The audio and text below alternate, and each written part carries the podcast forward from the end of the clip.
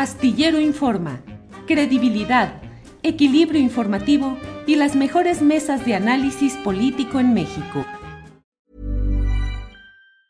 Hey, it's Ryan Reynolds and I'm here with Keith, co-star of my upcoming film If, only in theaters May 17th. Do you want to tell people the big news?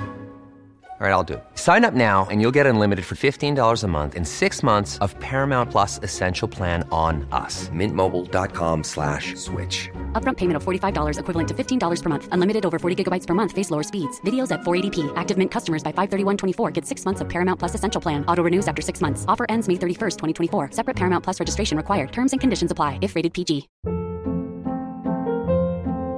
Hold up. What was that? Boring. No flavor. That was as bad as those leftovers you ate all week. Kiki Palmer here, and it's time to say hello to something fresh and guilt-free. Hello Fresh. Jazz up dinner with pecan-crusted chicken or garlic butter shrimp scampi. Now that's music to my mouth. Hello Fresh. Let's get this dinner party started. Discover all the delicious possibilities at hellofresh.com. Astillero Informa, credibilidad, equilibrio informativo y las mejores mesas de análisis político en México. Bien, saludamos Ana Francis.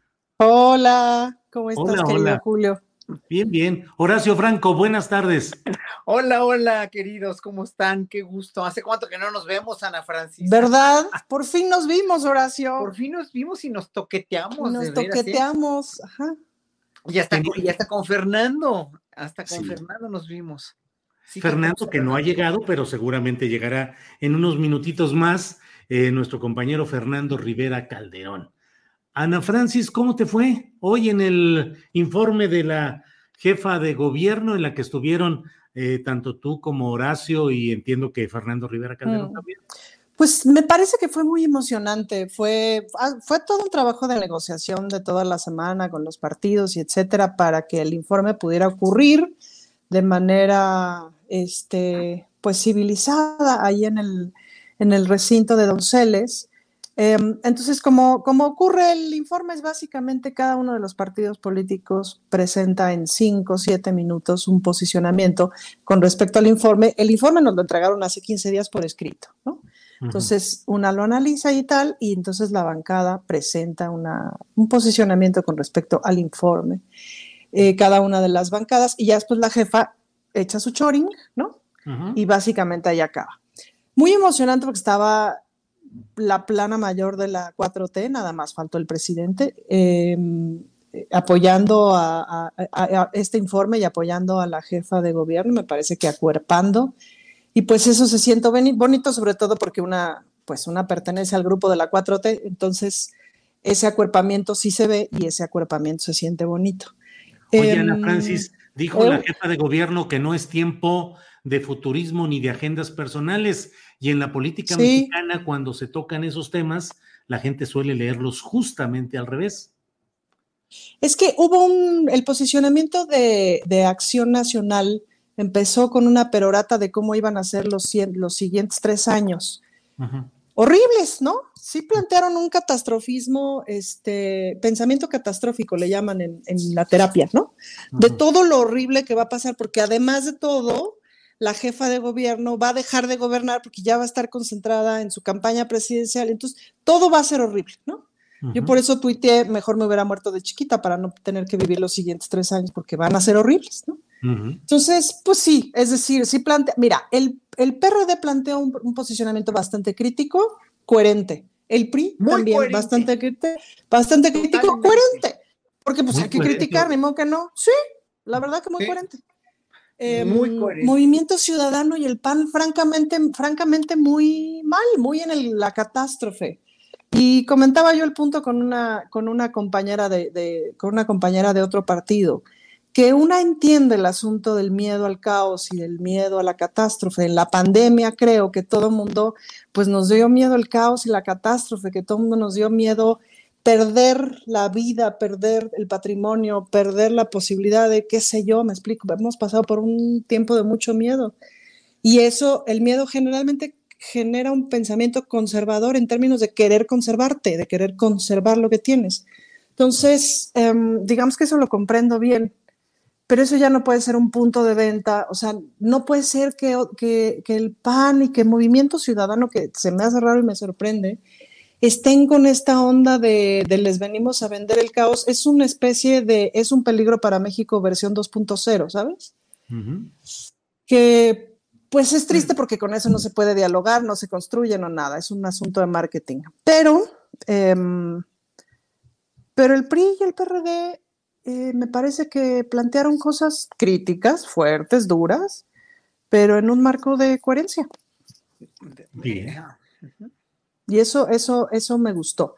Y la jefa, bueno, eh, se reventó una cantidad de datos, de datos, de avances, porque claro, pues es que ya se empiezan a notar un montón de cosas que no se notaban, ¿no? Eh, y porque ya también empezamos a ver un poquito de luz con el asunto de la pandemia, es decir, ahí sigue la pandemia, pero ya salimos, ya, en fin, un montón de cosas. Y pues eso se ve, se ve que nos gobierna una científica, se ve que sabe perfectamente en qué número empezamos y en qué número vamos de todas las cosas que ocurren en esta ciudad. Se ve que tiene todos los pelos de la burra en la mano, ya que me refiero con esto, no que todo esté bien, sino que sí saben dónde está todo. Se ve que es una mujer no inteligente lo que le sigue, pues, ¿no? Tiene esta cosa que es como una política, me, me parece como una política muy moderna, muy... Um, que no chorea, que no... Me parece que estamos viendo a alguien muy ejecutiva de que ejecuta bien un montón de cosas. Y eso no lo hemos visto mucho. Bien. ¿Alguna La crítica, verdad. Ana Francis? Alguna crítica. Ahorita te digo mis críticas. Bueno, si quieres, vamos ahora con Horacio Franco y en una segunda ronda vemos si hay algunas críticas. Horacio, congruente, muy la posición del PRI te pareció muy, muy congruente. ¿Qué me viste? Pareció... Sí, adelante. Sí, no, me pareció muy light. La posición uh -huh. del PRI muy light, muy, muy descafeinada. Yo dije, ahora ahora se están, se están yendo hacia, hacia la izquierda. ¿Qué pasó con el PRI, no?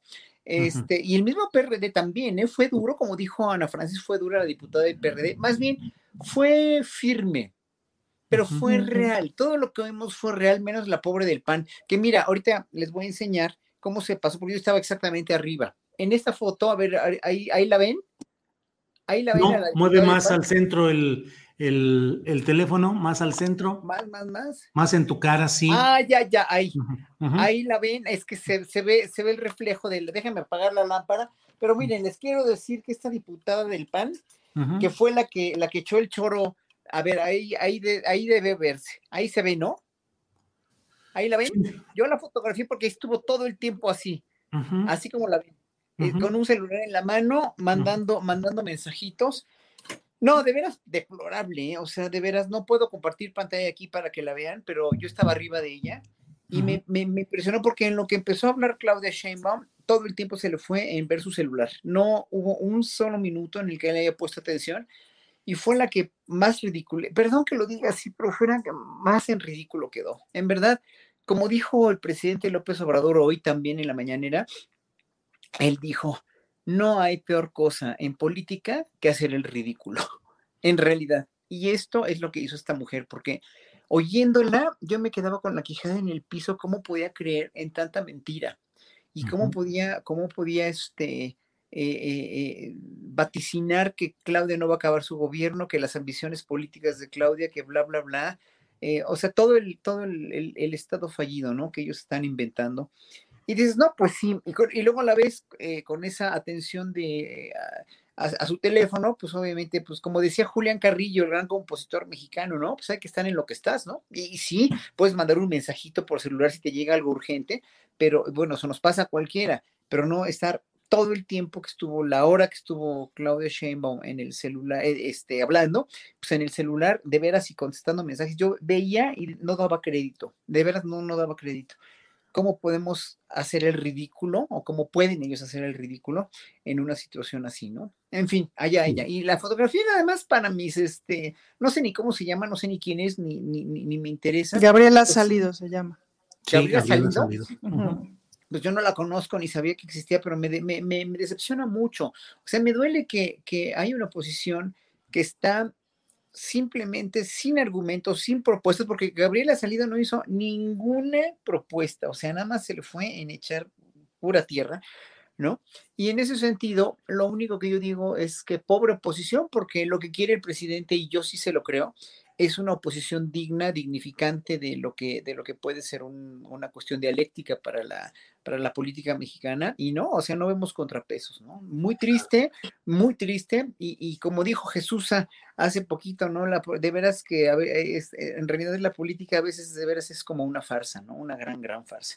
Pero eh, eh, las que tienen los pelos, los que tienen los pelos de la burra en la mano en ese sentido, pues son los que hacen la, la, política a raíz de la función pública que tiene, ¿no? Y eso me, da mucho gusto que haya sido tan arropada eh, Claudia Sheinbaum por Tatiana Cloutier, por la Secretaría de Cultura, por el mismo este, presidente de la, de la Corte, que, a quien conozco, Gabriel Guerra, que es un tipo muy, muy valioso, este, por la misma secretaria de, de la, este, de Seguridad Pública, o sea, por la misma Marina y el Ejército. O sea, estuvo muy bien, realmente estuvo, el informe estuvo muy bien arropada.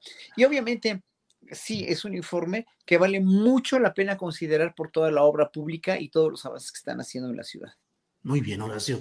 Em, Ana ¿Voy con, voy, con la crítica? Vas con la crítica y luego vamos con Horacio. Yo creo que em, estos primeros tres años, por ejemplo, en términos de cultura, si me permiten hacer como una evaluación más o menos rápida, me parece que empezó muy bien el sexenio con, con, grandes festivales, en fin, con un montón de actividades y cosas de, desde la Secretaría de Cultura. Y luego vino el cambio en donde, aunque hubo problemas administrativos serios, ¿no? Recordarán este fin de año, me parece que fue del 2019, este, en donde estaban cientos de artistas queriendo cobrar el dinero que les debía Secretaría de Cultura y esta foto en donde la jefa de gobierno casi casi que ella misma está haciendo el Excel para ver qué pasó, dónde quedó la bolita, etcétera, ¿no? Ahí hubo un problema administrativo serio que creo que luego se regularizó, pero nunca, nunca fue como tan eficiente. Vino el cambio en donde José Alfonso Suárez del Real se fue como secretario de gobierno y la oficina quedó encargada, encargada quedó, quedó a cargo de la encargada de despacho, de la jefa de despacho, como se dice, de cuyo nombre no puedo acordarme porque su paso por ahí fue bastante inocuo. Este, y, fueron varios meses en donde hubo una ausencia importante en la Secretaría de Cultura hasta que la tomó hace menos de un año, me parece, Vanessa Bojorques, justo en medio de la pandemia, con, ahora sí que con todos los trastes sucios y los problemas acumulados. Y me parece que ha empezado a hacer un trabajo administrativamente importante en términos de orden, etcétera, etcétera. Pero es una secretaría que está funcionando con bien poquito dinero. Y, y que en ese sentido me parece que tendría que brillar muchísimo los siguientes tres años con la cultura al aire libre, pues, ¿no? En este impulso que se ha dado a los parques, etcétera, etcétera. Me parece que sí hay una deuda de la ciudad, no solamente para con la gente y sus derechos culturales, sino para con los artistas de la ciudad. Ahí es donde yo vería un atraso importante, pues, ¿no? Y, y sin duda, que una cosa que habrá que ver estos tres años también, cómo va funcionando la cultura en las alcaldías, porque en estos primeros tres años, como respuesta a la pandemia, varias alcaldías brillaron y brillaron bien, entre ellas Benito Juárez, fíjate que me parece que es un buen trabajo. Em, y, otras brillaron por su ausencia, pues, ¿no? Porque más de la mitad del presupuesto de cultura está en las alcaldías. Entonces, pues habrá que ver ahí, hay una ausencia importante, pues, ¿no? Del peso de la cultura en la ciudad. ¿Solo en lo cultural, Ana Francis? Pues solo en lo cultural, que es donde, de donde más sé, te diría de un dato eh, muy importante. Pues claro que mi mayor crítica, y supongo la de todo el mundo, tiene que ver con la impunidad, que todavía el grado de impunidad es importante, aunque me sorprendió mucho la cifra que dio hoy la jefa de reducción de los feminicidios en un 24%, me parece que es la cifra, y entonces me puse a investigar por qué, porque dije, bueno, 24% no es en Chilamesta, pues es un montón. Y entonces le pregunté a la secretaria de las mujeres cómo es el asunto. Y me parece que han hecho un trabajo muy importante como de identificación em, de los lugares en donde hay más violencia y a partir de ahí tomar acciones específicas con un programa bien interesante de reducción del feminicidio para prevenirlo, es decir, como localizar cuando ya va para allá, ¿no? Y ahí tomar las acciones específicas. Y eso me parece bien importante. Eh, pero en términos de impunidad, bueno, pues el país entero tiene una deuda tremenda, ¿no? Ana Francis, gracias. Horacio Franco, ¿alguna parte de crítica, algo, qué es lo que te eh, sugiere que debe haber más atención o en lo cual hay retraso en, la acción del gobierno de la Ciudad de México? Bueno, yo coincido mucho con Ana Francis, pero claro, la pandemia le dio en la torre a todas las acciones culturales que pudieron haberse continuado o pudieron haberse enaltecido. Hoy por hoy, y gracias a que Claudia y Vanessa Bojor que estuvieron en el acierto de hacer un consejo, que hago la aclaración, ¿eh? todos los que formamos parte de este consejo no cobramos un centavo. Y este consejo ha trabajado mucho, en verdad, nos han traído en friega con reuniones y reuniones y reuniones para que propongamos cosas para hacer una cuestión bastante sustantiva de un consejo que... Eh, obviamente yo voy, en lo personal, voy por la descentralización de una ciudad que de por sí es, en el país es eh, de un centralismo pedante, ¿no?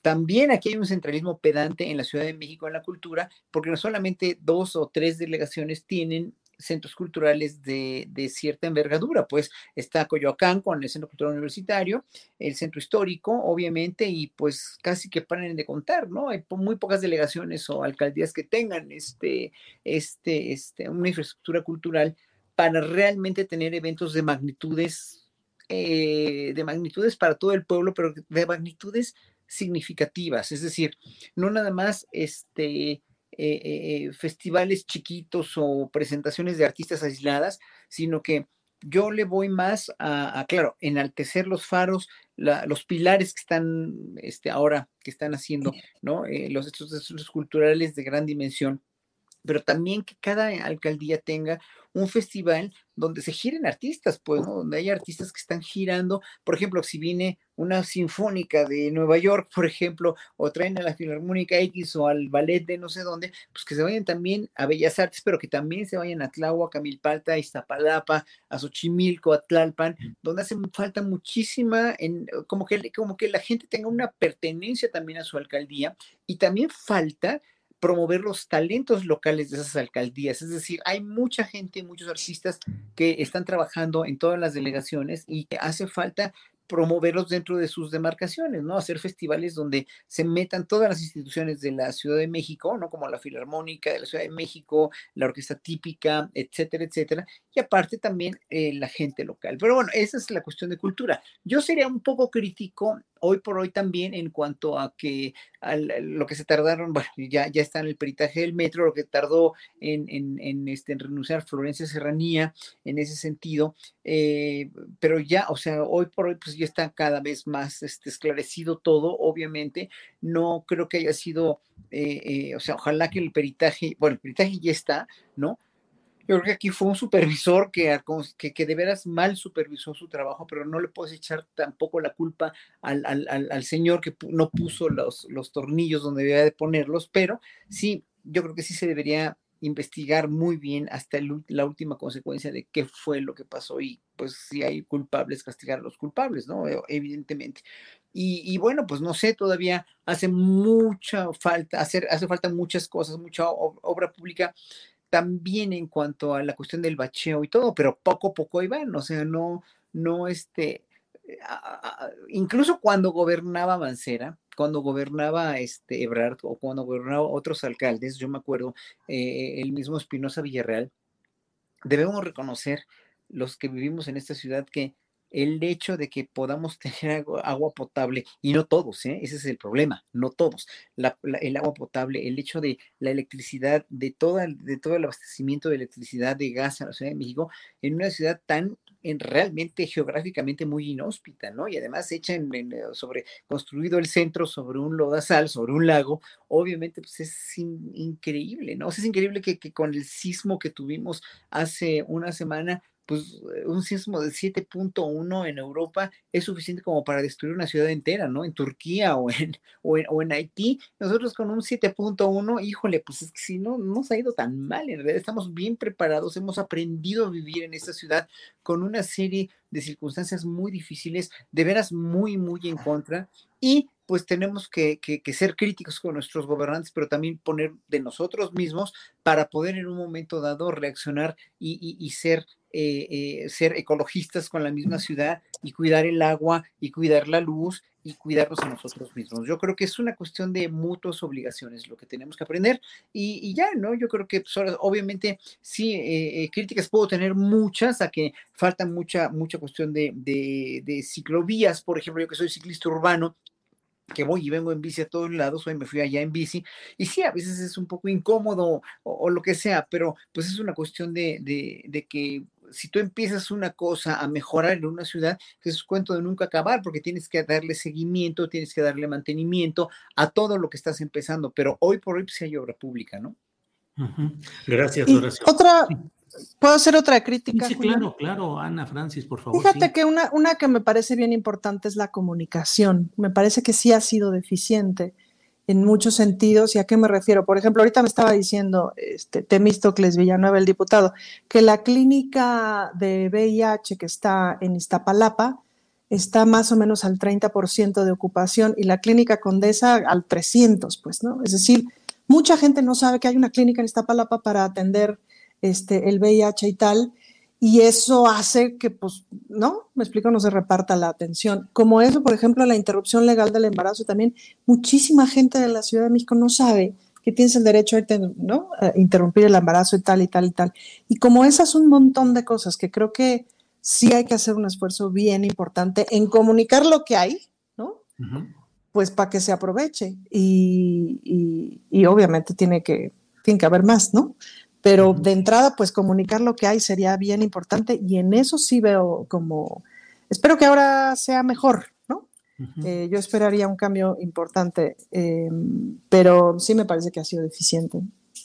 Ana Francis, en dos terrenos lo que sucedió la noche del grito, desde luego, uno, el contenido político de las reivindicaciones que hizo el presidente López Obrador en su grito, incorporando algunas nuevas eh, expresiones y eh, por otra parte, pues yo no sé, ¿cómo se, cómo se realiza en términos de espectáculo, en términos de presentación pública, Ana Francis, eh, salir a hacer todo el acto del grito de independencia y las vivas y el tañer de la campana ante la inmensidad de una plaza de la Constitución vacía?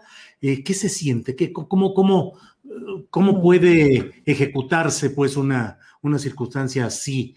inhibe la capacidad de expresión de, quien lo hace, te condiciona eso, en fin, ¿cómo viste lo del grito, el vacío, no por razones políticas o sociales, sino de la pandemia, eh, en este grito del 15, Ana Francis? Pues veo una diferencia importante entre el 2020 y el 2021. Y creo, esa fue mi conclusión al final, que la diferencia radicó en que ahora sí agarraron todo el zócalo como espacio escénico. Es decir, lo utilizaron como espacio escénico y eso hizo que se sintiera menos vacío que en el 2020, que el 2020 yo lo padecí, fue muy desolador, pues, ¿no? Sobre todo porque tenía ganas de estar ahí, en fin, creo que estábamos en un, en un otro momento muy desolador.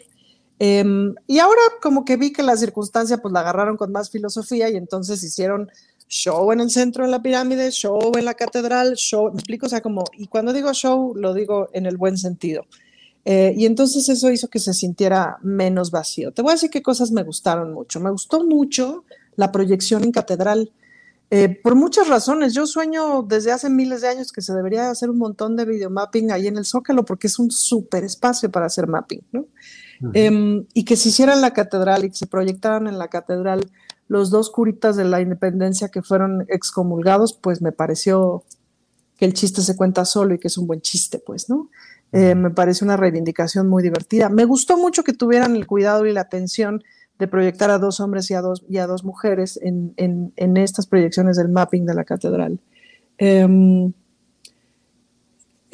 me gusta la sobriedad y, bueno, me, me, divierte mucho el problema que causan frases como que viva el amor al prójimo, por ejemplo, ¿no? Esa discusión me parece muy divertida. Claro, lo que pasa es que yo pues estudio teología, entonces la frase, la frase no me genera problemas, pues, ¿no?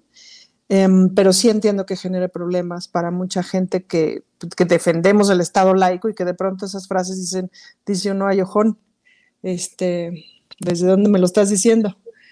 Em, en fin, eh, ¿qué se sentirá que? Ahora, también es cierto que esta vez tuvieron el cuidado de que alguien le contestara, ¿no? O sea, había gente gritando abajo, que eran, supongo yo, entre los de la orquesta y los que estaban del staff de producción, que relajaditamente son 300 personas, pues, ¿no? Entonces ya, este, y eso me parece que se hace sentir, que se siente mejor. Em, porque el año pasado no contestó, o sea, contestábamos en nuestras casas, ¿no? ¿Tú has actuado ante un teatro vacío, Ana Francis? sí, pues ahora en la pandemia, ahora en la pandemia dimos varias funciones. Sí. En teatro. O sea, con la gente grabándote. Es horrible porque. Con butacas enfrente sí, sí, no ocupadas. En el vicio varias veces y en, en, otros teatros así solito porque se está transmitiendo, etcétera. Y sí es tremendo cuando uno está acostumbrado al, al en vivo, ¿no? Em, pero también es cierto que es un aprendizaje que fuimos haciendo en la pandemia, ¿eh? es decir, la última función que hice así ya no se sintió tan desolada como la primera, ¿no? Porque vas aprendiendo. Em, pero sí, es difícil y es complejo y es complicado. No lo vi que fuera... Me llamaron mucho la atención las caras del presidente, como ves que siempre en estos silencios en donde parece que le están pasando tres millones de pensamientos, ¿no? Y pues a mí me gana la, dirección de escena y, me empiezo a preguntar, ¿qué estará pensando este señor? Para ponerle globitos, ¿no? Con lo que está pensando. Para ponerle globitos, claro, pues porque pues, deben ser tres millones de cosas, ¿no? Entre, entre qué sé yo qué está pensando de cómo se vistió Lila Down sobre lo que está cantando y el futuro y la importancia del momento histórico y la importancia de decir y esta es la primera transformación, rájense, porque además yo estoy en la cuarta, pues, ¿no? O sea, como el mensaje político que dio es, esta fue la primera y se los digo desde la cuarta. De ese tamaño se autoconcibe la cuarta transformación. Y es un mensaje tremendo. Claro. Bien. Con pues bastante autoestima, si me preguntas, ¿no? Con bastante, sí. Eh, pues ahí está apareciendo Fernando Rivera Calderón a bordo de una nave espacial donde pareciera que va por el espacio sideral tratando de conectarse con esta transmisión. Fernando Rivera Calderón, ¿qué nos reporta? ¿Desde dónde está? Eh, estamos transmitiendo aquí, mi querido Julio, haciéndote el reporte vial desde Viaducto Piedad, casi este, cruzando Calzada de Tlalpan, donde hay un tráfico bastante nutrido y un calor este, algo insoportable, sobre todo después de haber salido caminando del centro histérico, que hoy está más histérico que nunca. ¿Qué vías alternas nos propone, no solo en lo político, sino en lo vial, Fernando Rivera Calderón?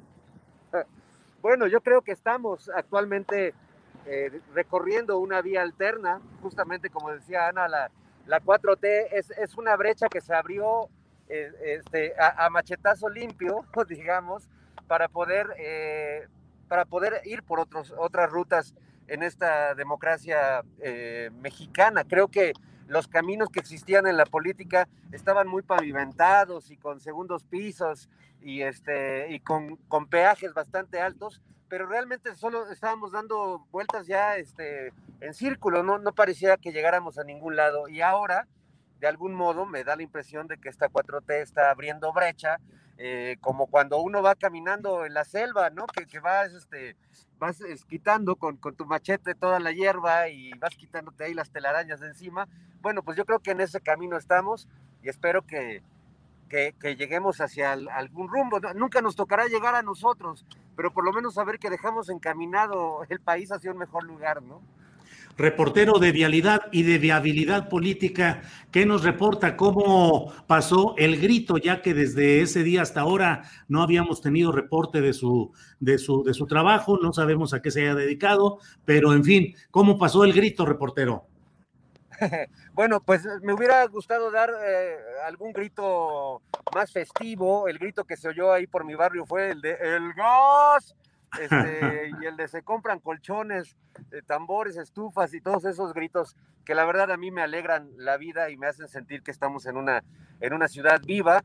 Eh, sí debo reconocer que viendo el zócalo vacío y, la efusividad presidencial eh, y la gente queriendo entrar a la plancha para gritar con el presidente, sí debo reconocer que se me salió una lagrimita porque pues porque he sido parte de esa fiesta en muchos momentos de, mi vida.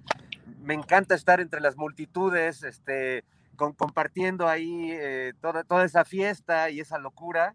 Este, y bueno, pues la verdad es que sí lamenté, espero que, que en algún momento del futuro no muy lejano podamos volver a reunirnos y apapacharnos y juntarnos a celebrar todos nuestra independencia.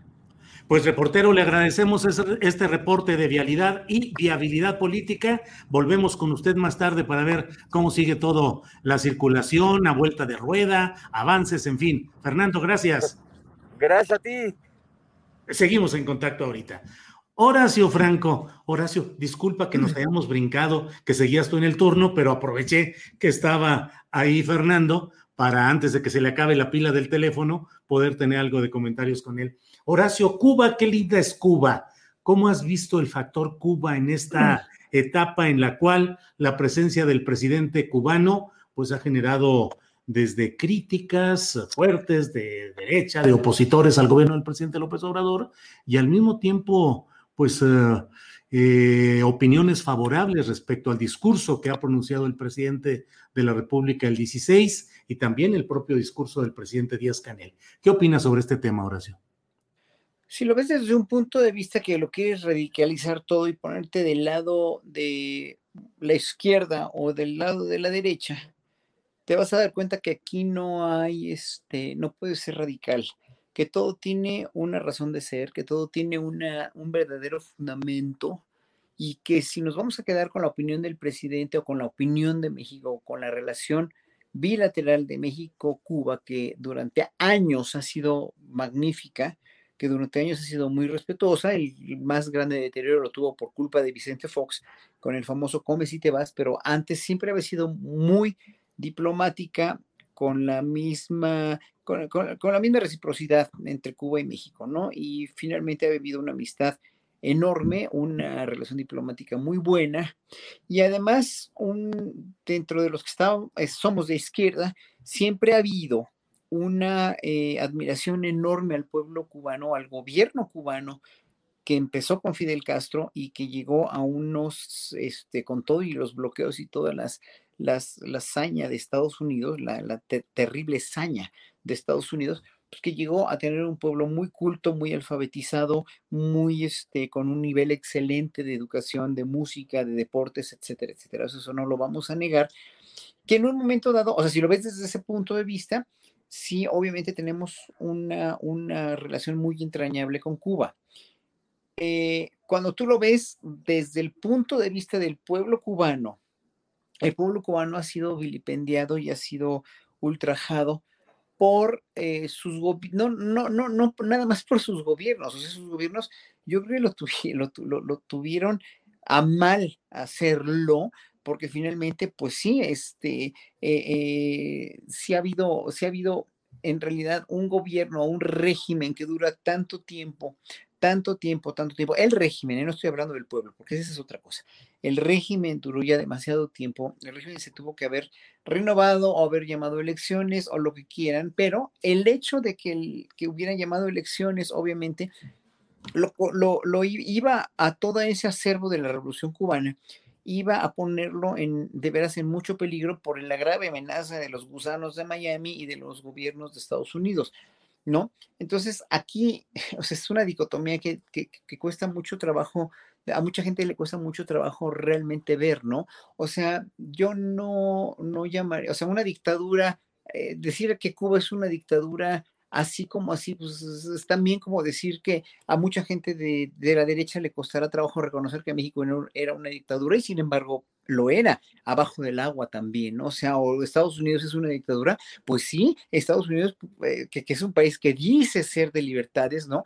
Sí, bueno, hay muchas libertades, pero Estados Unidos tiene a su pueblo sometido en una dictadura capitalista, de corte capitalista, debajo del agua también, de mucha doble moral. O sea, ¿cuál es la diferencia entre una dictadura y una democracia? Bueno, ahí vemos cuando hemos vivido en países verdaderamente democráticos, donde sí, el pueblo sí tiene la sartén por el mango no la tiene ni, ni, Cuba, no la tuvimos en México con los gobiernos anteriores y eso nos consta a todos, no la tienen en Estados Unidos porque tampoco también es una dictadura bien, bien bonita disfrazada y muchas, muchos de los países que se, se, se, este, se dicen democráticos también tienen ciertos dejos dictatoriales.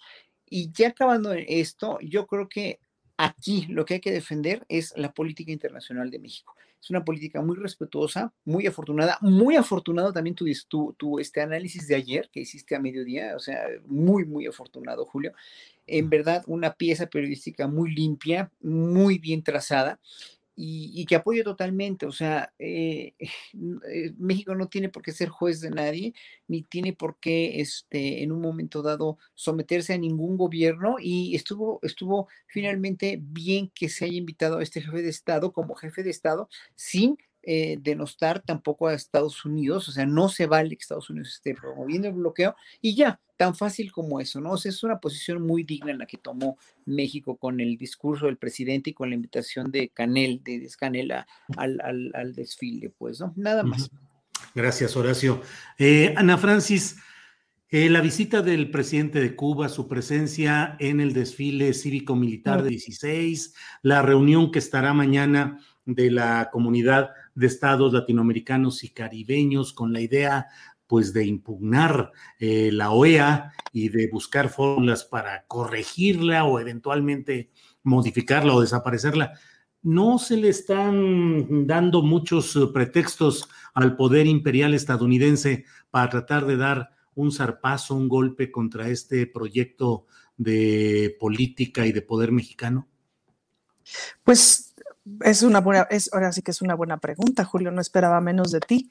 Yo empezaría diciéndote, bueno, claramente Pilluelillo el presidente, ¿no? El presidente López Obrador Pilluelillo, porque la invitación del presidente de Cuba en esta fecha, en estos momentos, etcétera, invitado especial y todo, bueno, pues sí prende una mechita, o sea, es, este, prende una mechita para que, para que mucha gente de la derecha justo se prenda, ¿no? Em, de eso te diría que me preocupa y no me voy a meter en, no me voy a meter en, Honduras, sobre todo porque estamos hablando de Cuba, pero no me voy a meter en, el asunto de la crítica o no al gobierno de Cuba. me preocupa como esta sensación de que no logremos comunicarnos con ciertos grupos sociales del país. Me preocupa que no logremos comunicarnos con la clase empresarial, con, los llamados conservadores, etcétera, etcétera, con mucha de la gente que, que le teme al socialismo, que le teme al comunismo, que tiene mucha mala información al respecto, este, que todavía piensa que... Ryan Reynolds here from Mint Mobile. With the price of just about everything going up during inflation, we thought we'd bring our prices down. So to help us, we brought in a reverse auctioneer, which is apparently a thing. Mint Mobile unlimited premium wireless. Have to get 30, 30, bit to get 30, bit to get 20, 20, 20, bit to get 20, 20, bit to get 15, 15, 15, 15 just 15 bucks a month. So, Give it a try at mintmobile.com/switch. slash $45 up front for 3 months plus taxes and fees. Promo for new customers for limited time. Unlimited more than 40 gigabytes per month slows. Full terms at mintmobile.com. Hiring for your small business? If you're not looking for professionals on LinkedIn, you're looking in the wrong place. That's like looking for your car keys in a fish tank. LinkedIn helps you hire professionals you can't find anywhere else, even those who aren't actively searching for a new job but might be open to the perfect role. In a given month, over 70% of LinkedIn users don't even visit other leading job sites. So start looking in the right place. With LinkedIn, you can hire professionals like a professional. Post your free job on linkedin.com slash achieve today. Pues que le van a meter gente a su casa y tal. Y en ese sentido, pues a veces me preocupan estas pilluelilleces del, del presidente, aunque me divierten mucho. Lo que sí es un hecho es que en la OEA hay que hacer algo sí o sí, por el amor de Dios. Em, yo creo que el presidente está juntando fuerzas y está tratando de hacer una demostración del cierto músculo que ya existe en la izquierda latinoamericana. Y en ese sentido posicionando el liderazgo que México tiene, que luego no necesariamente lo hacemos consciente porque somos mexicanos. Y, de pronto como con esta comparación constante con Estados Unidos, porque buena parte de nuestra cultura, sobre todo del Bajío hacia el norte, es todo el tiempo estarnos comparando con Estados Unidos. Em, pues luego no nos damos cuenta del liderazgo tan tremendo que tiene este país con respecto a toda la región. Y en ese sentido, pues me parece que hay una toma de ese liderazgo por parte del presidente para justamente enfrentar una cosa feicita de Estados Unidos, que es la OEA, ¿no? que es eh, este bracito operador de Estados Unidos, que es la OEA, que no tendría que ser un brazo operador de Estados Unidos, tendría que ser la Organización de los Estados Americanos, ¿me explico? Em, y eso hay que evidenciarlo. No creo que esté el horno para bollos para que Estados Unidos dé un zarpazo, no después del osazo de Afganistán y etcétera, no después de la, de la amenaza, entre comillas, o la gran competencia que es China, pues, ¿no? Me parece que desde el planteamiento que ha hecho varias veces el presidente de seamos socios y, ser socios significa no que me estés bulleando cada 10 minutos, sino ser socios, eh, pues es un planteamiento con el que sigue, pues, ¿no? Y me parece que es una demostración de una fuerza. Jamás tendremos la fuerza militar que tiene Estados Unidos, afortunadamente. Pero hay una fuerza de legitimidad que sí tiene México y que no tiene Estados Unidos. Y eso es bien interesante, ¿no? Bien. Eh, Fernando Rivera Calderón, eh, ¿piensas, o sea, cómo percibes esta aparición de elementos o ingredientes que pueden ser identificados en lo general como socialistas o socialismo o sus cercanías o sus apariencias, pero que finalmente generan ruido y preocupación en sectores eh, politizados o no politizados, de clase media, de todos los segmentos sociales, en los cuales de pronto hay esa preocupación de que ahí está el fantasma, la amenaza del socialismo. ¿Cómo lo has percibido y qué opinas de esto, Fernando? Telefonito, Fernando. Telefonito, telefonito. Ya, ya, ya. ya ahí, me escucho. Me recuerda, eh, Julio, cuando la, Iglesia Católica inventó el purgatorio porque el infierno ya no les estaba resultando tan efectivo para, para, para que la gente se sintiera amenazada, ¿no? Por, por, por, por, esa maldad que iba a ocurrir al final de la existencia. Y entonces, pues diseñaron en, en las altas esferas papales pues el purgatorio como, como un lugar que podía ser igual de amenazante, pero más fácil de llegar que el infierno. No tenías que esforzarse, esforzarte tanto. En el, en el caso del socialismo, pues eh, es un fantasma que, como decía el gran poeta Rafael Alberti, eh, el fantasma de Carlos Marx recorre Europa desde hace mucho tiempo y las ideas del socialismo y luego del comunismo y de todos estos sismos asociados a ciertos ideales e ideas que tienen que ver con la conformación social y con el trabajo y con el capital, se, ha convertido realmente en una especie de, fantasma, de, monstruo, al, que cada vez le echan más crema y le, dan poderes eh, súper especiales, cuando en realidad es algo más sencillo eh, y que tiene que ver con, eh, gobiernos con posturas eh, de apoyo a a los sectores más necesitados de, una sociedad. Un gobierno socialista para mí es un gobierno que quiere paliar eh, la, desigualdad. Por eso me pareció muy prudente que el presidente aclarara ahora que Gabriel Cuadri publicó este despropósito de tuit donde casi casi le echa la culpa a Salvador Allende del golpe de Estado en Chile. Me parece muy bien precisar cuál fue la historia ahí, qué es lo que hubo detrás, porque realmente sí me parece que hay un intento de manipulación muy burdo y muy descarado, y por eso también se me hace interesante este, esta política, digamos, post-bolivariana que está teniendo el presidente López Obrador, de reunir a, los líderes más importantes de, izquierda, de ideas de izquierda o de ideas socialistas, entre comillas, o populistas, como se les dice eh, también despectivamente, este, y, y, tratando de crear un bloque que sin duda debe tener preocupado a Estados Unidos, aunque no sé de qué manera pueda contrarrestar eso, porque lamentablemente Estados Unidos, con la mala fama y las malas acciones que ha tenido en las últimas décadas, pues no creo que logre alianzas tan sólidas como las que está logrando el presidente López Obrador con, sus colegas eh, sudamericanos. Así que creo que es interesante, pero hay mucha manipulación en medio de todo esto. Bien, Fernando, muchas gracias, Fernando Rivera Calderón. Eh, Ana Francis Moore, eh, fíjate que salió la información de que, y la difundió Claudio X González, de cómo el grupo Sí por México, que son no solamente los tres partidos PRI, PAN y lo que queda del PRD, sino que también son las cámaras empresariales, grupos empresariales y otros ingredientes eh, o factores políticos, cuando dijeron que llamaban a no participar en la revocación de mandato, en el ejercicio de revocación de mm. mandato, lo busqué de inmediato porque, bueno, siempre, ya sabes, la descripción periodística que lleva a confirmar las cosas, y lo busqué en los portales informativos de esa hora y no había nada. Y pasó el tiempo y lo seguía yo buscando y después salieron notitas muy perdidas y tengo la impresión de que la pasión periodística desbordada en otros temas en los medios convencionales no le han querido entrar o como que como si se hubieran dado cuenta de que fue un grave error y más vale no hacerle mucho ruido, mucho espacio. ¿Qué opinas de esa eh, salida de foro que plantean estos grupos? Que deberían ser los principales interesados en un ejercicio de revocación para quitar al malvado tirano y al eh, causante de los miles de problemas del país, pues esta era la oportunidad constitucional, electoral, eh, institucional, y no la están aprovechando. ¿Crees que es un error de estos grupos, primero? Y segundo, si ellos se abstienen, ¿tú serías de la idea de que ya no se realizara el ejercicio, es decir, que Morena y la izquierda partidista o social ya no empujara tampoco en ese sentido?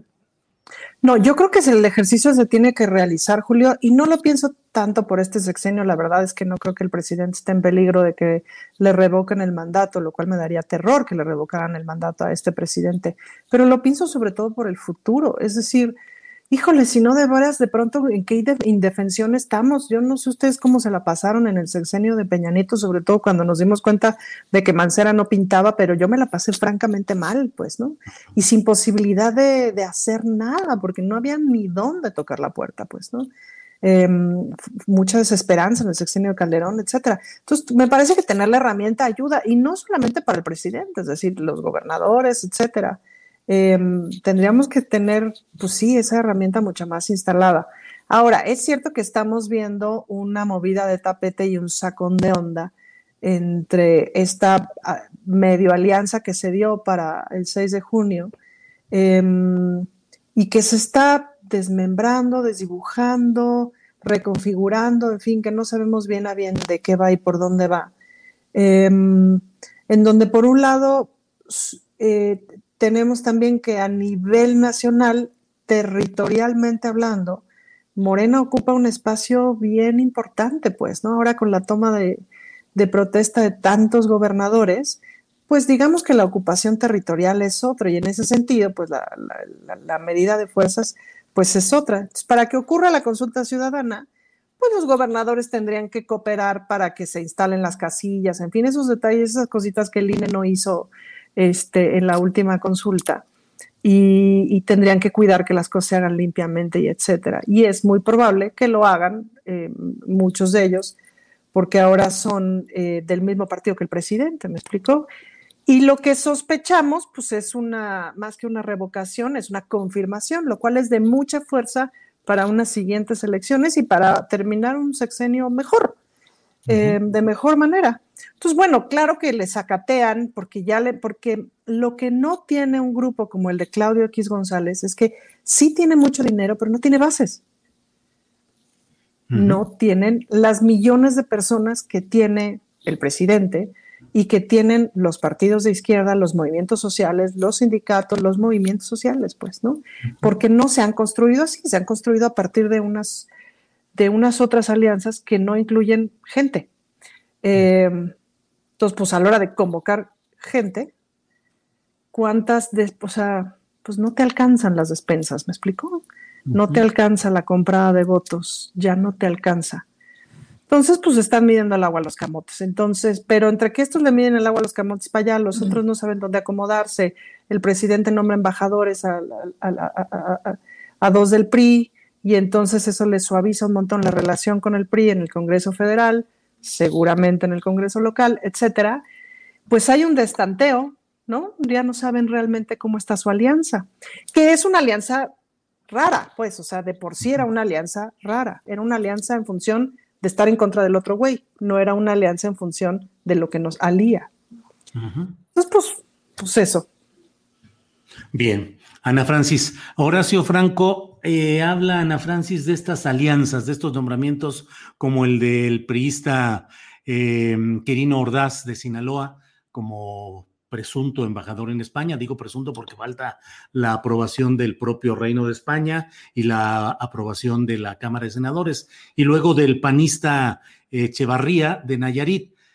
Pero, ¿cómo te suena esta, este segundo y último acto de la obra de Andrés Manuel López Obrador, la obra obradorista?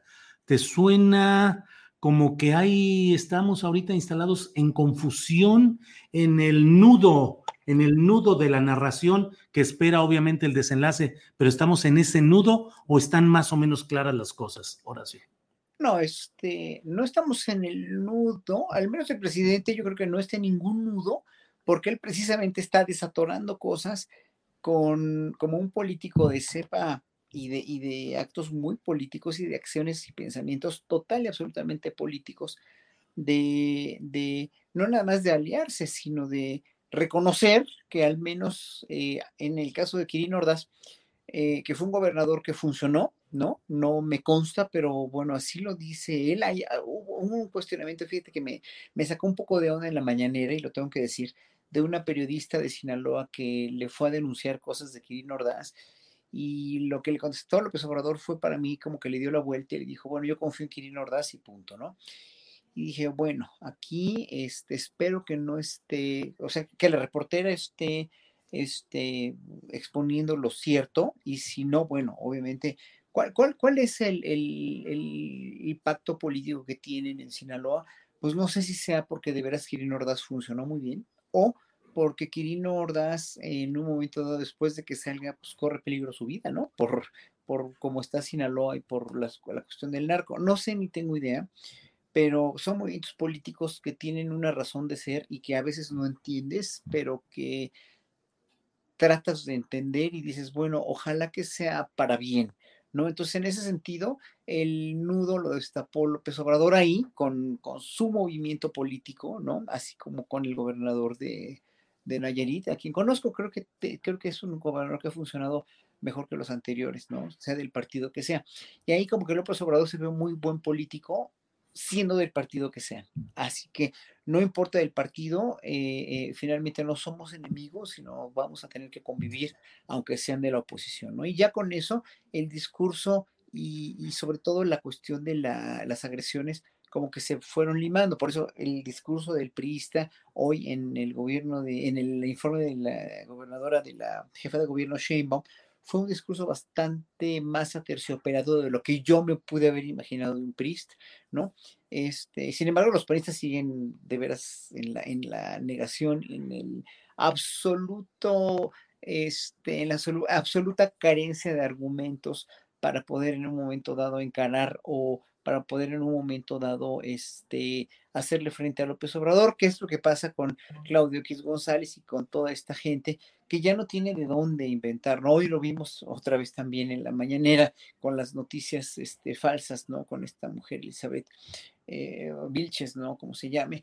Pero creo que, creo que sí, o sea, sí la gente tiene siempre a mal ya eh, esta gente de la oposición tiene a mal inventar, inventar cosas por inventar y denostar por denostar. Y pese a que hoy, eh, esta semana, se habló muy poco de eso, de la cuestión de la, de la ley que promovieron los panistas, no sé si Ana Francis debe saber mejor que yo, sobre el seguro de desempleo, ¿no? Que se hace una iniciativa muy valiosa, pero que finalmente, este, no sé, si, eh, o sea, ojalá que viniera de alguien en quien confías, ¿no? Y yo, de veras, en verdad, en los panistas ahorita, como han estado con lo de Vox, con, con todo lo que han hecho, eh, no, no, no podría decir que es una iniciativa que sea honesta y justa para finalmente beneficiar al pueblo, desgraciadamente, sino que se lo sacaron de la manga para que ya no se hable tanto de ellos como tremendamente reaccionarios y tremendamente en la equivocación. Eh, y, bueno, finalmente además quiero contestar aquí, hay, en el chat hay alguien que está diciendo, eh, que, nos vayamos a vivir a Cuba y que China, que es una dictadura, etcétera, etcétera. Es que lo que no entiende esta gente es que ni el socialismo ni el capitalismo como regímenes a largo plazo funcionaron en el mundo. O sea, que no funciona el capitalismo porque es voraz y que tampoco funcionó el socialismo porque no lo dejaron funcionar al socialismo. Pero si con algo nos vamos es con la izquierda porque el socialismo lo que trata de repartir es como, como los que adoran, este, el Señor que adoran los cristianos que amaba a Jesucristo, pues Jesucristo era un socialista, yo no sé qué hacen los panistas instalados en la religión católica cuando a, quien adoran es a un socialista, es a un comunista, ¿no? Pero el comunismo o el socialismo no funcionaba tampoco porque finalmente no dejó el capitalismo avanzar al socialismo de una manera sana dijéramos, y también los socialistas se ensañaron y también hubo corrupción en el socialismo. Entonces, no, no, es el capitalismo o el socialismo o el comunismo lo que no funciona. Que entienda esta gente que escribe que nos vayamos a vivir a Cuba, este es Mauricio de Jesús Reyes Torres se llama, que por lo menos le contesto con su nombre porque da la cara, que no es el socialismo, que no es el comunismo, que no es el capitalismo, es el ser humano el que no funciona el que tiene que aprender. Somos los seres humanos los que no formulamos. Claro, Horacio, gracias. Vamos a ver cómo sigue nuestro reportero de viabilidad política, Fernando Rivera, llegando ya a su destino. Ya llegando a, mi edificio, nada más me falta este, recuperar las llaves que las dejé por ahí encargadas, pero ya, ya estamos este, casi, casi, casi, Y revelando usted su identidad secreta porque ya se quitó el, el cubrebocas. Así es, es que aquí los vecinos ya me conocen, no hay manera de ocultar mi identidad. Oye, se, te olvidó, se te olvidó desayunar, porque no habías desayunado cuando te vi allá en la asamblea. Se te olvidan las llaves, oye, no se te va a olvidar aquello abajo porque lo traes pegado de plano, ¿verdad? Así es, querido Horacio. Entonces, no, además este, no, no podía tomar taxi porque no traía, me salí sin dinero para variar, este, en, mi, en mi austeridad republicana personal. Entonces, bueno, pues sí, ha estado un poco complicado el día de hoy, pero, pero pudimos este, ser testigos de un informe este, bastante insólito porque estaban todos muy, muy alivianados, hasta la oposición se veía este, relajada, cosa, cosa extraña, ¿no? Oye, entonces no ibas adentro del taxi porque no traías dinero, ibas corriendo afuera del taxi. Para no gastar. Así es, todo, es parte de, mi pauperización este, republicana. Pero contento, pues, de haber ido a este, a este informe que te, que, te llamó la atención, pues, esta, lo que comentas. Sí, me, gustó, me sorprendió porque creo que también tiene que ver con, con el temple y con el discurso de, Claudia Sheinbaum. Eh, es, es curioso que siento que lo que ha pasado en el país y lo que ha pasado en la Ciudad de México tiene muchas semejanzas, la, gran construcción de obra, la atención a, los grupos eh, más necesitados, pero curiosamente a Claudia sí se lo celebran mucho y, se lo aplauden, y al presidente quizás por su ánimo de confrontación y de provocación, pues le, regatean mucho esos, esos eh, méritos o esos eh, logros de su gobierno. Entonces, pues es, es digno de análisis porque sí veo algunas semejanzas en, los logros políticos que ha tenido tanto Claudia en, la Ciudad de México, pero creo que algo que le ha servido mucho a Claudia, pues es este discurso eh, mucho más conciliador, eh, sereno, eh, y que dista pues del, carácter provocador del presidente, que a mí por otro lado me encanta, me encanta que tengamos un presidente provocador y que, y que le guste agitar el avispero y hacer que la sociedad despierte políticamente, aunque sea en su contra en muchos casos, ¿no? Creo que Claudia tiene otro, otro temperamento y sin duda será un elemento que le ayude en, sus aspiraciones hacia el futuro, que por cierto ya había una, una diputada panista que este, nos dio todas unas lecciones de futurismo, porque ya se imaginó a Claudia dejando el gobierno de lado y dedicándose de lleno a, a su campaña. Y bueno, te das cuenta que tenía una bola de cristal la señora. Sí, ya me dijeron, ya Gabriela ha salido, salido al futuro, por lo visto, de esta diputada panista. Oye, Fernando, pues em, pues gracias por, por ah, permitirnos acompañarte en este viaje a través de la Ciudad de México. Iba viendo yo, conforme se iba viendo pasar eh, los espacios, yo iba imaginándome por dónde ibas y, cuál era tu dirección. Pero Acá tiene su casa, este, al, ladito del Panteón Jardín. Este, casi soy vecino de Pedro Infante.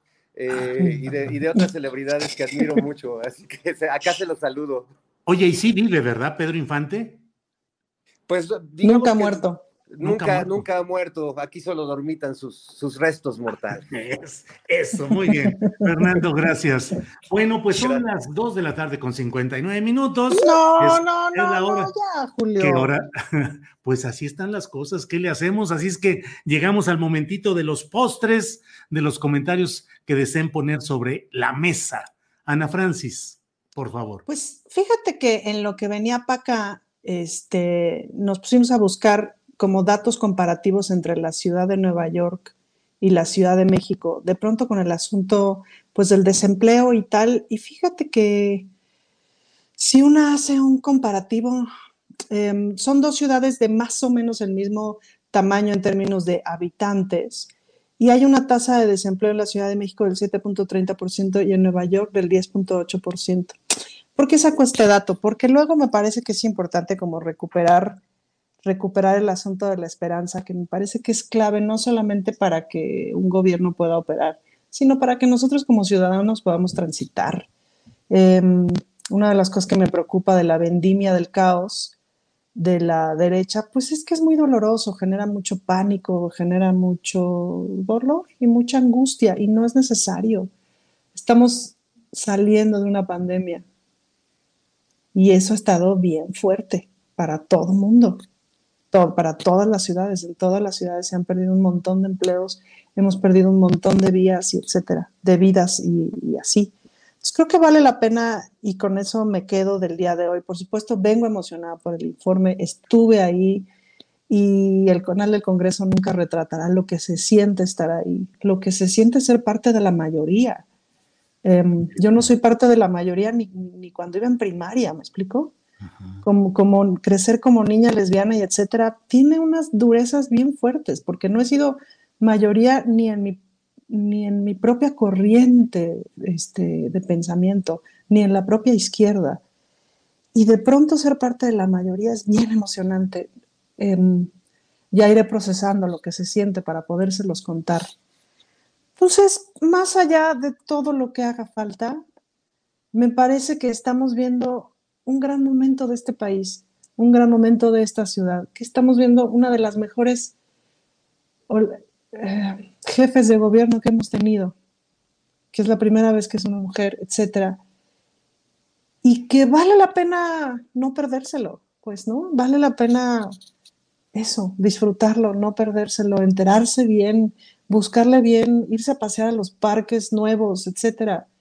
Disfrutarlo, porque esta ciudad es tan bonita Estamos viendo el mejor momento de un, de un líder social que es Andrés Manuel López Obrador, bien pilluelillo, bien provocador, como dice Fernando, pero vamos a ver sus mejores tres años de la vida. Entonces, ahí sería como mi reflexión final, como dónde nos queremos colocar, en el disfrute del momento histórico o en el odio. Y yo, la neta, pues, me coloco en el disfrute porque es muy emocionante ser parte de eso, ¿no? Gracias por tus reflexiones, gracias por todo lo que dices, Ana Francis. Horacio Franco, eh, ya en la parte final, el postrecito sobre la mesa, por favor. Pues yo también eh, coincido con Ana Francis, ¿no? Y ella lo ve pues desde más adentro, que esperamos sus reportes, ¿eh? No, no te, no te, no te nos vayas a, a rajar de los reportes que nos ibas a dar de, los, de las sesiones y de todo lo que puedas, pudieras este, develarnos aquí en el programa, querida Ana Francis, ¿no? Pero, pero yo estoy en la misma tónica de disfrutar el momento histórico, pero el problema es que cuando no estás con la conciencia eh, realmente al 100%, no estás consciente de lo que está pasando y del momento histórico y de la cuestión de, la, de lo mucho que está simbrándose un cambio venidero para los próximos 20 años, no para los próximos tres, para los próximos 20 años en México, si no estás consciente de ese momento histórico y lo estás viviendo críticamente, o sea, críticamente con lo bueno, con lo menos bueno, con lo malo, con lo que se debe erradicar, con lo que se está escondiendo, lo que, etcétera, etcétera, no, en un momento dado como que no vas a poderlo vivir plenamente porque si estás lleno de odio, estás lleno de odio y vas a ser como los más detractores que están dando patados de ahogado y que no tienen ningún argumento. Si estás positivo y estás viendo críticamente lo que está saliendo bien y estás viendo que sí está sucediendo y que hay una, y un, un, pueblo ya con más mentalidad crítica, un presidente que está saliendo al mundo como un estadista de primera, porque el hecho de haber de haber tenido los calzones para decirle al pueblo, al gobierno norteamericano que acabara con el bloqueo y, mismo de, junto con el presidente de Cuba ahí al lado en el desfile y haber hablado hoy con el presidente Biden y haber propuesto lo que propuso desde el año pasado con las vacunas este, en, la, en la ONU, etcétera, etcétera, pues es un hombre de Estado, es un político muy bien liberado en la cuestión internacional y en la cuestión nacional, pues más, ¿no? Y, y en Claudio Sheinbaum, pues veo una mujer que está este, finalmente muy bien plantada con toda su sabiduría y con todo su conocimiento y con toda su, su, ejecutabilidad. Oye, ejecuta muy bien y yo creo que es un muy buen signo para que sea una, una, una unos muy tres exitosos años que le, que le vengan en, en, lo que le viene como jefa de gobierno. Si quiere, si va a ser presidenta, pues ya lo será, o si Ebrard va a ser presidente, o si Tatiana Cloutier, eso no nos importa ahorita, o al menos a mí no me importa, pero lo que está haciendo lo está haciendo muy bien y creo que está llevando a cabo un muy buen desempeño. Entonces, yo creo que estamos aquí por lo menos en buenas manos y ojalá que los gobiernos del interior que están entrando, sean del partido que sea, ojalá también les vaya bien. Lo que no entiende mucha gente es que si le va bien a los gobiernos que están, le va bien al país, simplemente. Yo no sé de dónde sacan que a México no le está yendo bien. Sí, eh, por lo menos hoy por hoy tenemos a un jefe, a un jefe de Estado que está funcionando realmente lo mejor que está pudiendo y que está sacando al país adelante. Pues Horacio, muchas gracias. Y vamos ahora con Fernando Rivera Calderón, a quien eh, hoy en todas estas peripecias te agradecemos mucho, Fernando, y además que el propio telefonito aguantó con su pila para todo esto. El postrecito, lo que desees agregar, Fernando, por favor. Bueno, el postrecito es que hoy, hoy me dio mucho gusto que por azares de, de, la política y de la vida, la mesa del más allá este, se reunió en el, en el, Congreso de la Ciudad de México. Nomás faltaste tú, Julio. Este, Exacto. Ahí estábamos como, como representantes, además, orgullosos pues, de la comunidad artística, de músicos, de cabareteres, de, de actores, de poetas. De, eh, y pues la verdad me dio mucho gusto encontrarnos ahí y ver a a Regina Orozco, a Dolores Heredia, algunos, algunos artistas que siempre han sido muy participativos y que siempre han estado muy, muy presentes en las luchas que, hemos tenido en, este país durante tantos años. Así que bueno, pues celebrar eso, que se juntó la mesa del más allá, más allá de, este espacio, mi querido Julio. Y bueno, recordarles que el primero de octubre próximo, Monocordio celebrará sus 20 años ahí al ladito de donde estuvimos hoy, en el Teatro de la Ciudad de Esperanza Iris. Vamos a hacer un concierto muy especial con canciones pues de todos los tiempos, de todas las épocas de, mi proyecto musical y bueno, pues espero, espero verlos por ahí, me dará muchísimo gusto. Bueno, pues Fernando, mucho, muchas gracias por todo. A los tres, muchas gracias y espero que nos veamos el próximo jueves, eh, perdón, el próximo viernes en otra mesa del más allá. Gracias a los tres. Gracias. Muchas gracias. Gracias. Al contrario, gracias. Para que te enteres del próximo noticiero, suscríbete y dale follow en Apple, Spotify, Amazon Music, Google o donde sea que escuches podcast. Te invitamos a visitar nuestra página julioastillero.com. Ever catch yourself eating the same flavorless dinner three days in a row? Dreaming of something better? Well, HelloFresh is your guilt-free dream come true, baby. It's me, Kiki Palmer. Let's wake up those taste buds with hot, juicy pecan crusted chicken or garlic butter shrimp scampi. Mm. Hello Fresh. Stop dreaming of all the delicious possibilities and dig in at HelloFresh.com. Let's get this dinner party started. Hola, buenos días, mi pana. Buenos días, bienvenido a Sherwin Williams. ¡Ey! ¿Qué onda, compadre? ¿Qué onda? Ya tengo lista la pintura que ordenaste en el ProPlus app. Con más de 6.000 representantes en nuestras tiendas listos para atenderte en tu idioma y beneficios para contratistas que encontrarás en aliadopro.com. En Sherwin Williams somos el aliado del PRO.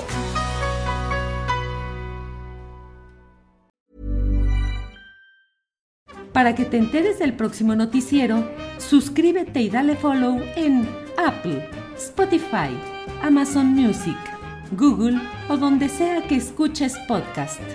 te invitamos a visitar nuestra página julioastillero.com.